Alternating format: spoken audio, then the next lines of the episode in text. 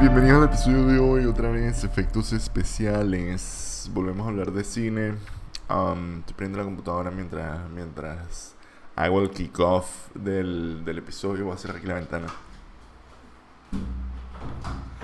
Voy a morir de calor, porque hace calor. Um, muchas cosas las que vamos a hablar hoy, porque tengo, I have strong opinions. Y dirán como de Chris, hablar de efectos, efectos especiales, ¿qué significa eso? Hemos hablado de muchos roles, hemos hablado de roles específicos, hemos hablado del editor, el director, hemos hablado del, de, del productor y ahora toca hablar de, de VFX como, yo diría más bien como una especie de, de concepto. Entonces, ¿qué, qué es un, ¿qué es un efecto visual? son efectos especiales. Efectos especiales, efectos visuales, está un poco en la misma, eh, como que en la misma terminología. Lo que nosotros es como el eye, para muchos cuando hablamos de efectos visuales pensamos en el eye candy de, de las películas. En, en, esos, en esos momentazos falsos que, que nos hacen, nos hacen, nos muestran como que la, la parte más ficticia y más irreal de, de una historia. Pero como que el objetivo de este, de este episodio va a ser como que tratar de explicar que eso no es necesariamente así, que los efectos visuales son, son una herramienta de, de lo que es la parte de lo que es la ilusión del, del cine. Porque al final eso del cine es una, es una auténtica ilusión. Y yo quiero hablar como que los primeros efectos, los primeros efectos visuales, para dar a entender lo que fue el, el, el paso de la, de la tecnología.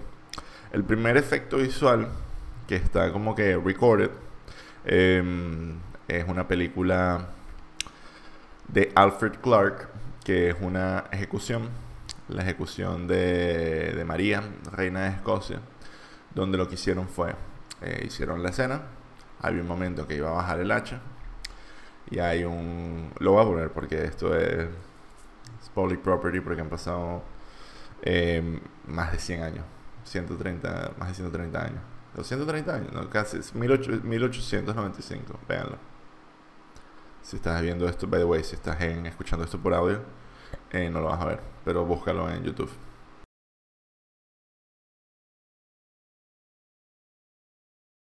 Fucking losers, ¿eh?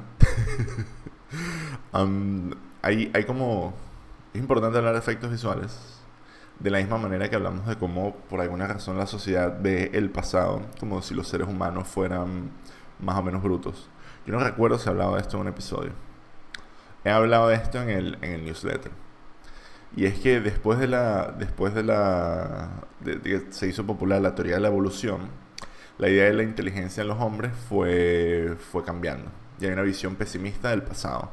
Y la gente piensa que en el pasado los hombres eran, eran unos auténticos idiotas, de la misma forma que uno cuando tiene 7 años piensa que la gente con 50 son, son unos huevones.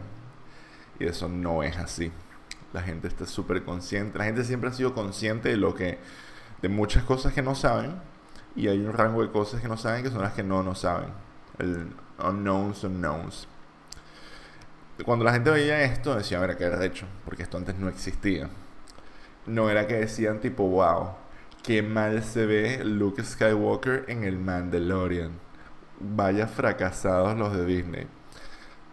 En el caso de esto, la gente decía, wow, esto era, antes era imposible hacer esto. Esto era un efecto visual que consistía en detener la cámara y ponerla a grabar. Y ese es el principio de un efecto visual para mí y creo que para, para cualquier persona. Porque hay dos tipos de efectos visuales. Están, están los prácticos, que vienen a ser los disparos, las explosiones, miniaturas. Y de hecho, los primeros efectos visuales como que más convincentes fueron de dos tipos. El, yo diría como que el stop motion de Harryhausen fue algo que fue revolucionario en su momento. Que eran como, eso, eran figuras de stop motion haciendo en composición con, con, con live action, con escenas reales. Y también, esto yo creo que las mayores, las, las pinturas mate. Una pintura mate, esto si te das un plano y pones en el fondo un, eh, delante de la cámara como que con una, un, un, cristal pintado con un paisaje y la parte en blanco, la que donde se puede ver a través del cristal, es donde va a ocurrir la acción y esto se compone. Y hay ejemplos muy, si buscan mate painting, hay ejemplos clásicos de esto increíbles. Y el mate painting hoy en día ha sido completamente reemplazado por, bueno, por, por arte digital, por compositing, por 3D. Y, y luego está la parte un poco de, de lo que es el, el, los efectos visuales digitales. 3D y compositing. Estas son como que las dos grandes áreas. El 3D, bueno, sabemos lo que es. son em, escenas ficticias construidas con modelos matemáticos y, teorías de computación gráfica. Y está el compositing, que es un poco de lo mismo, pero en dos dimensiones y tratando de, componer sobre la imagen diferentes, diferentes layers de información. O sea, eso es como que la descripción on the go. Creo que cualquiera entiende que coño es un efecto visual. Es como. Es como que todo el mundo entiende. Todo el mundo entiende que son efectos especiales. Que son efectos visuales cuando los estás viendo. Y, hoy en día ya es algo. En las películas blockbuster es, parte crucial. Los efectos visuales son una parte increíblemente crucial de, del proceso de producción. De hecho, en Avengers, 90% del film está hecho en computadora. Hay muchas cosas, de hecho, en, Avengers y en muchas películas que nosotros asumiríamos que no están hechas en computadora. Por ejemplo, cada vez que tú ves a Iron Man, está en computadora. No solo cuando no está volando, no solo cuando está volando, sino cuando está aterrizando. Vision también. La cantidad de efectos visuales que hay encima de él es increíble. Paul Bettany está forrado de efectos visuales todo el tiempo. Es muy caro hacer esto. Es caro, pero em, hay un proceso. Y creo que esa es la parte interesante en la que podemos hablar de, de, los efectos visuales. Y caso de estudio. En el año creo que en 1990 sale la película Las Tortugas Ninja. Y las Tortugas Ninja se veían así. Yeah. I love being a turtle. Y luego en el 2014 salen de nuevo las Tortugas Ninja, dirigidas por Michael Bay, y lucen así. Oh, and uh, good luck. If I don't return, remember me, April. You can always find me. In here.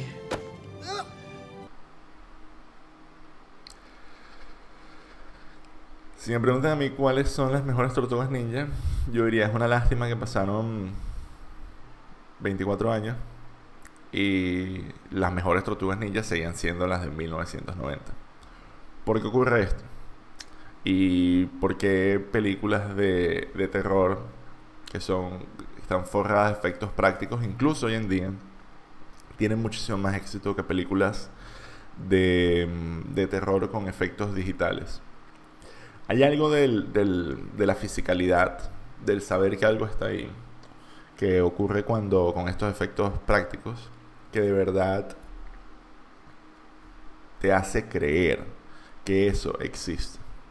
No ir tan lejos como para decir que los actores actúan mejor, porque eso yo creo que es un poco mito. Está, hubo una época donde los actores pues estaban en un set, estaban vestidos, lo que fuera, y hoy en día están frente a una pantalla azul peleando con aliens. Y definitivamente no es lo mismo. Pero se, como que se da muy por sentado, viendo el caso de The Thing de John Carpenter, una película que es legendaria por los efectos, por sus efectos prácticos y como, como los monstruos em, son increíblemente perturbadores. Como, como The Thing logra transmitir un, sentimiento de desesperación con cada uno de sus elementos. Pero el hecho de que los efectos prácticos estén, estén ahí tan bien hechos, tan bien construidos, mucha gente dice, es por eso que, que los actores pues reaccionan tan bien y actúan tan bien. Y no es tan así, porque hay, hay esta lucha que existe entre, entre lo digital y los prácticos y los animatronics, que, que creo que es un poco injusta. No es necesariamente una lucha, no, no es necesariamente ni, ni una lucha económica, ni una lucha de ejecución. Es una lucha de. Es una lucha de predictibilidad. Y, sí, hay una, parte, hay una parte que es verdaderamente económica porque se ha ido, el costo de hacer cine se ha ido abaratando a nivel de la accesibilidad de las herramientas y el aprendizaje. La, alrededor de 1900, de principios de los 90, cuando se funda Pixar, que de hecho es fundada por uno de los fundadores, bueno, no de los fundadores, no, bueno, sí, uno de los fundadores y socios mayoritarios fue mm, Steve Jobs. Steve Jobs lo acaban de votar de, Apple por ser un maldito patán y él estaba buscando cuál sería su próximo negocio. Y él estaba muy orientado en lo que era la tecnología mezclada con, el arte. Creía como que, había muchas posibilidades ahí y el hecho de como darle acceso a personal computers a artistas.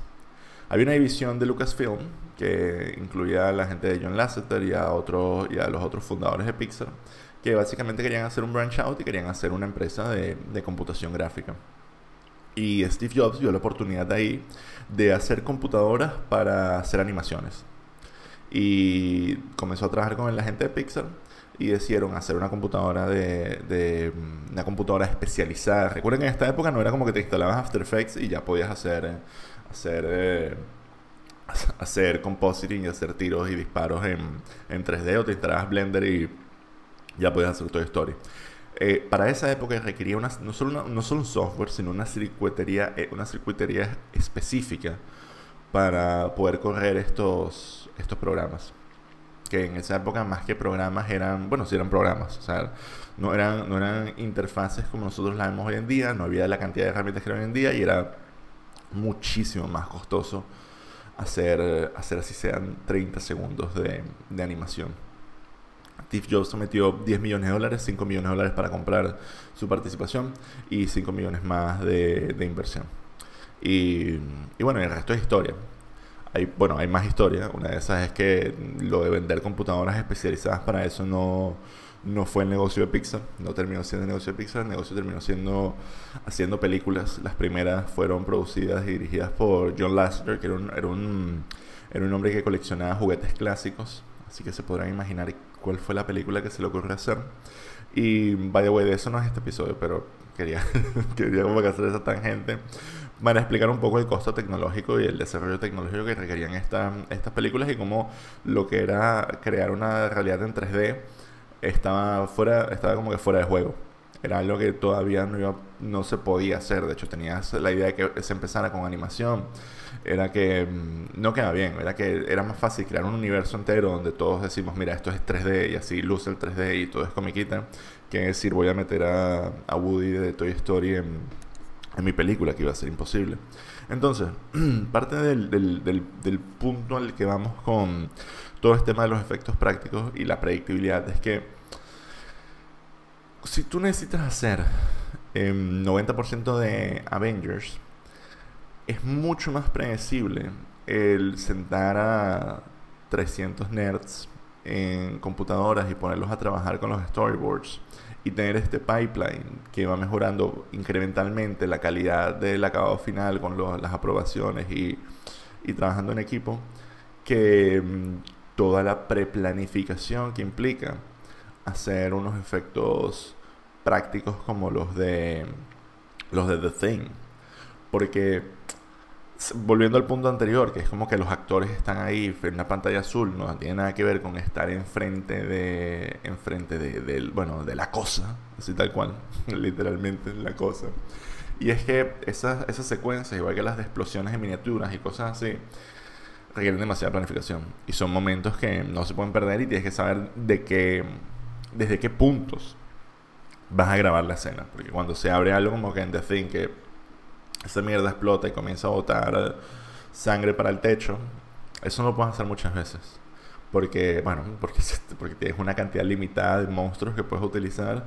Hay cosas que tardan horas en prepararse y, y tiene que salir muy bien en la primera. Entonces hay muchos riesgos y que para producir todo eso, pues necesitas un estudio, necesitas camiones, necesitas artistas, necesitas un set de específico de skills que posiblemente no son tan portables. Y una de las empresas más grandes que trabajan en esto es la gente de Stan Winston, que tienen todo el proceso desde concept arts, desde, desde producción de de los de, todos los artefactos necesarios y también el mantenimiento, también la participación en set y, y todo lo que se implica. Entonces eso requiere un nivel de logística y de producción mayor que el poder tener una caja negra de estos me van a hacer el, el, monstruo y el monstruo se va a ver en la pantalla en este espacio que es en blanco donde va el monstruo.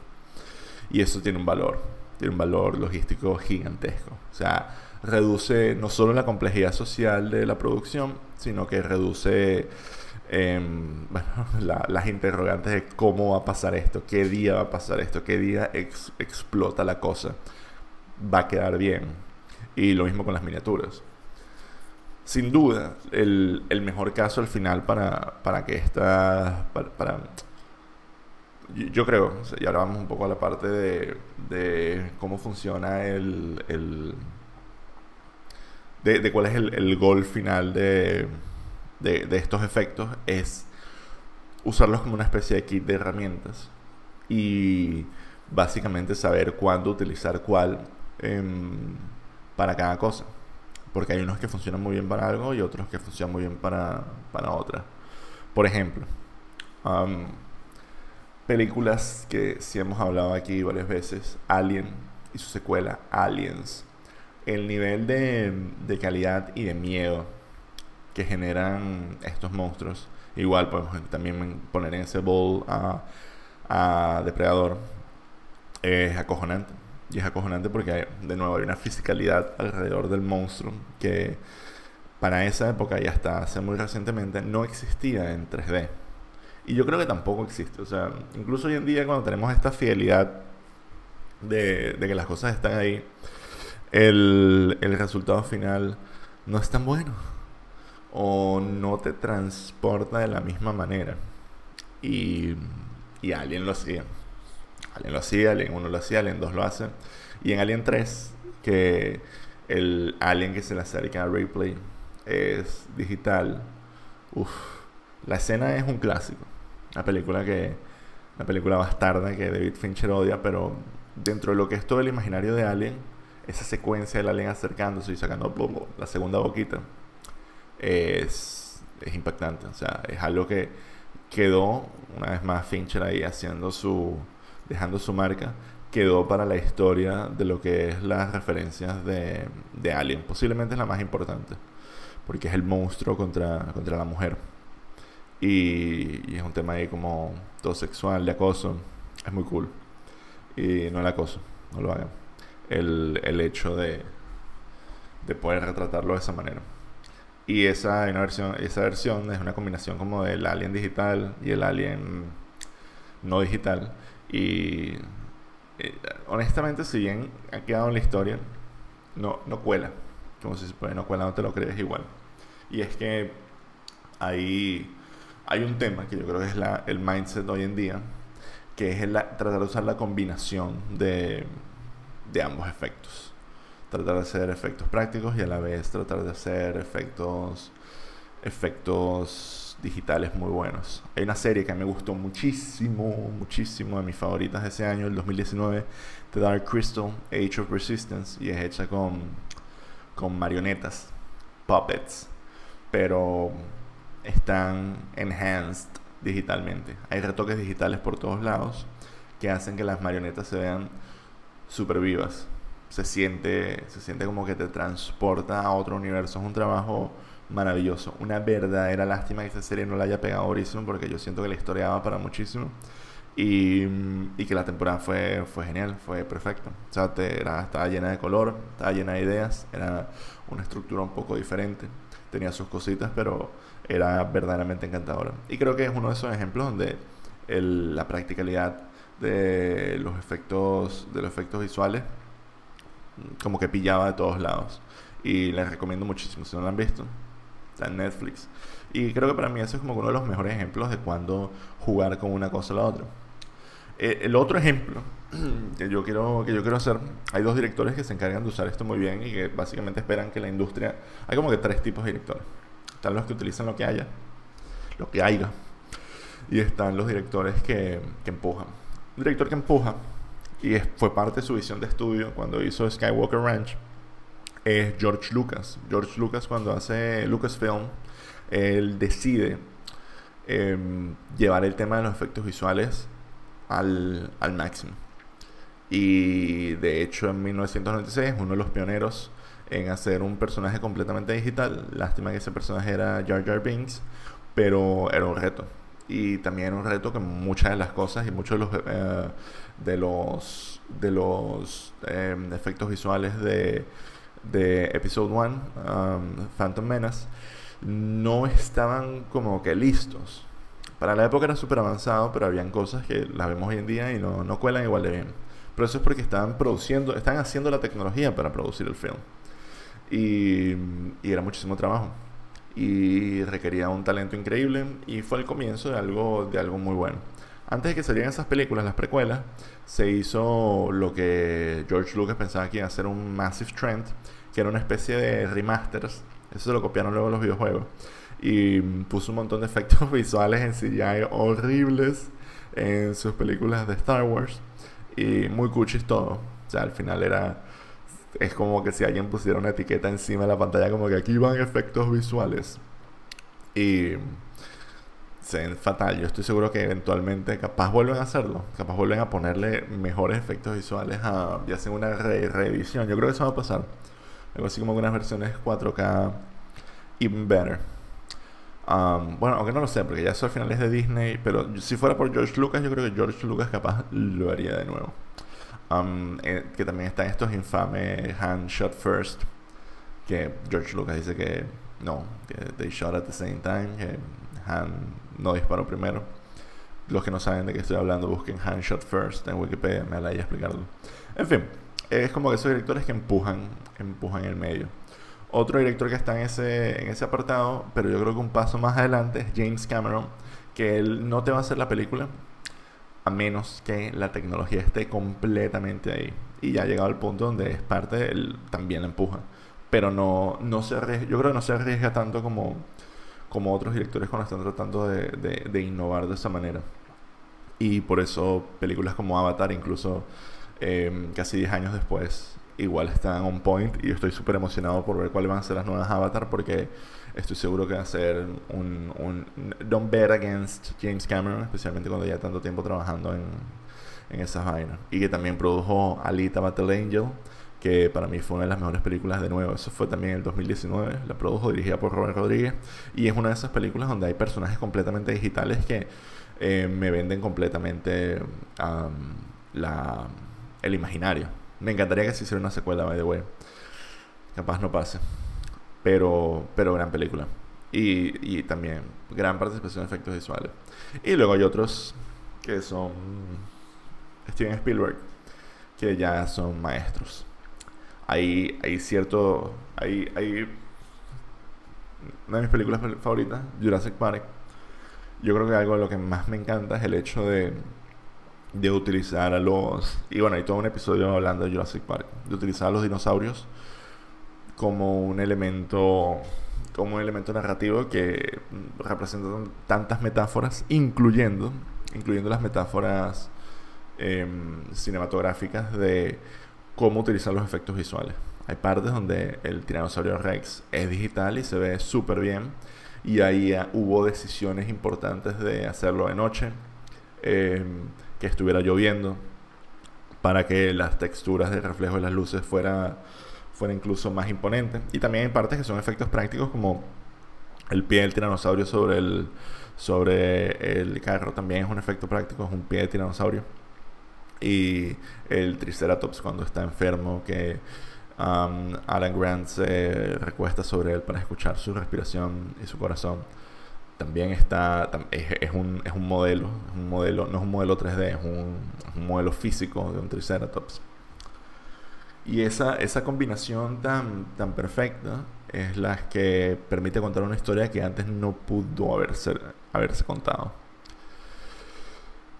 Y esos son como que ejemplos súper buenos, súper bien financiados, bien dirigidos, con gente muy talentosa. Y un momento de los, de, de los efectos visuales donde para poner eso en pantalla requería muchísimo, muchísimo, muchísimo trabajo no solo humano, sino energético y de servidores y tecnológico. Era un reto.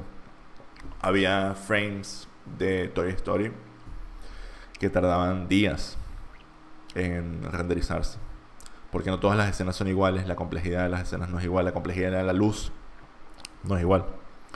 Y, y eso en su momento fue alucinante.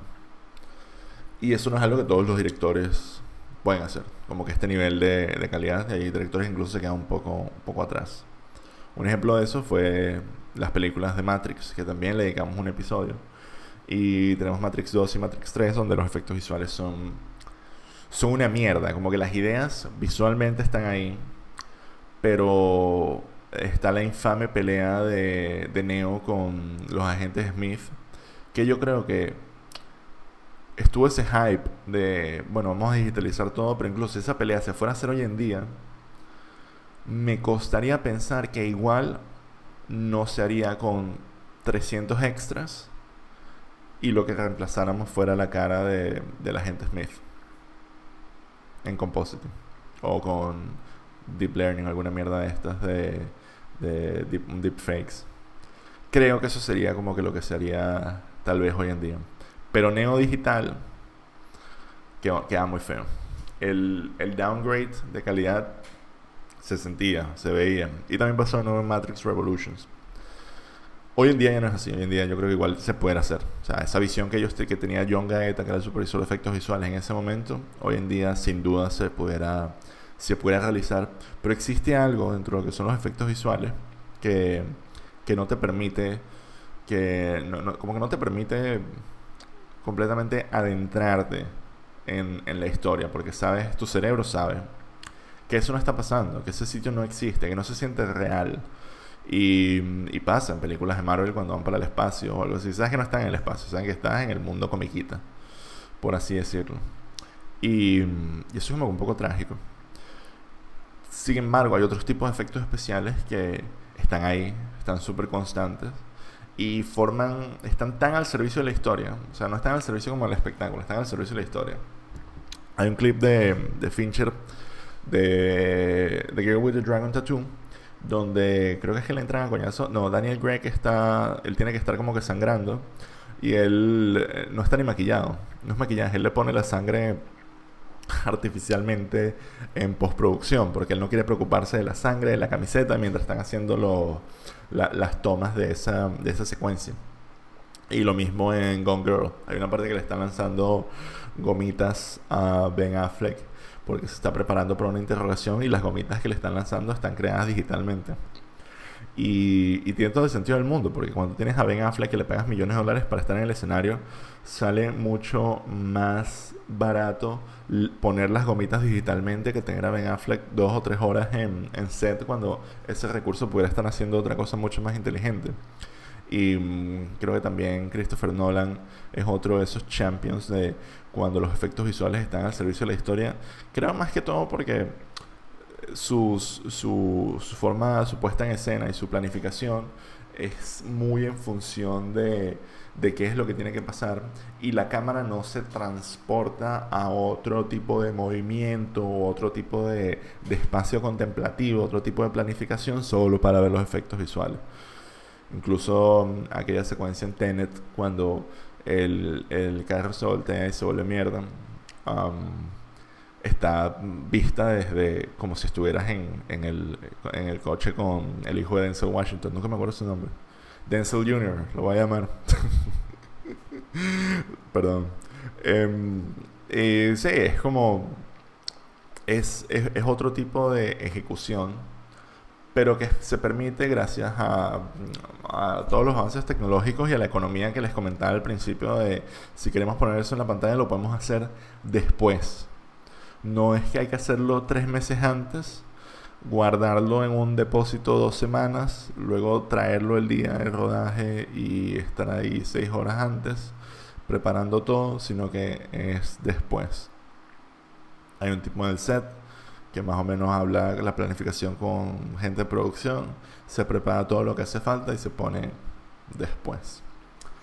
Y hoy en día estamos en un punto hasta más divertido porque ahí hemos hablado mucho de cine, pero la televisión también, esa línea de entretenimiento que se está, que se está eh, folding into itself hoy en día, eh, le hace falta eh, aprovecharse de los efectos visuales porque si hay efectos visuales en el cine y hay gente viendo, millones de personas viendo series, como que pues tal vez deberíamos poner efectos visuales en la serie. Y los efectos visuales antes eran costosos no solo a nivel de, de dinero, sino a nivel del tiempo que tomaba em, componer todo, poner todo junto. Pero la tecnología ha tenido unos pasos agigantados por varios motivos. El primero es que todo el tema de inteligencia artificial ha sido inyectado a, muchos modelos, a cosas como técnicas de iluminación, a cosas como, eh, ¿cómo ponerlo? a, cosas como previs en tiempo real. Y ya estamos a un punto, gracias al desarrollo que ha habido a nivel del entretenimiento en videojuegos, que es fotorrealista en muchos sentidos. Entonces, ya hay intentos de comenzar a componer cosas en tiempo real. Ya teniendo estacionados ciertos, ciertos, ciertos elementos, hay un Disney Plus, tiene algo que se llama los galleries, y está el galleries de, de Mandalorian, que de verdad recomiendo que lo vean. Y en, este, en estos galleries el, muestran cómo, cómo se grabó gran parte de la serie, que fue un estudio que estaba rodeado de, cientos de, pantallas sincronizadas de, de, LCD que la cámara posicionaba, donde se posicionaba la cámara, las pantallas reaccionaban y mostraban ambientaciones en tiempo real que se comportaban de acuerdo a la cámara y lo que generaba la ilusión de estar en otro lugar. Y eso es increíble. Eso es algo que, que sin duda ya significa que los actores no tienen que estar enfrente de una pantalla verde. significa que ya todo el mundo sabe en tiempo real qué es lo que está pasando y se puede iluminar y preparar todo de una manera tan eficiente que al final lo único que hay que hacer es retocar. Y es como que los efectos visuales están ocurriendo en tiempo real. Y, ese es como que the next big step, tiempo real. Y, que además eso también ayuda a los tiempos de producción tener cosas listas que hacia el momento que ya se terminaron de modelar y de iluminar y de riar y es cuestión de, de que el tiempo de, de renderizado que antes eran días pase a ser menos que el tiempo de visualización. Y eso y eso es como que donde estamos donde estamos hoy en día la vanguardia. Y que esos tiempos se reduzcan de esa manera significa que puede haber mucho más iteración puede haber mucho más feedback de diferentes puntos y puede haber gente más, lo, cual no necesariamente es bueno, no es como que todo el mundo tiene que tener una opinión, pero sí puede haber como que gente más accountable y en tiempo real y dar feedback de, de cosas independientemente de donde tú estés, no es como que tienes que ir a un cine a ver lo que está pasando, puedes ver los previews en tu, en tu computadora, porque también te los pueden mandar y los puedes ver sin ningún problema desde cualquier lado del mundo. Es verdaderamente trepidante qué es lo que está pasando y poco a poco estamos llegando al punto donde esas, donde esas tortugas ninja de 1990 pues no es que tienen que ser reemplazadas por las de 2014 pero pueden coexistir y eventualmente no podremos distinguir una de la otra y ya, ese es mi estándar de, de calidad. Las mejores tortugas ninjas que he visto fueron en 1990. Eh, y aprecio todo el trabajo que se ha ido haciendo para, para cuál será la próxima tortuga ninja que, que veremos. Y ha pasado mucho tiempo. Ha pasado mucho tiempo desde hace 100 años que están haciendo esos, esos home movies donde le cortaban la cabeza a, monarcas. hoy en día, que de verdad estamos viendo nuevas maneras y nuevas posibilidades de, de hacer cine donde la gente ya no tenga que morir y podamos sacarle dinero a los seres humanos aún después que dejen este mundo sin pagarle nada a sus nietos. Hasta la próxima amigos.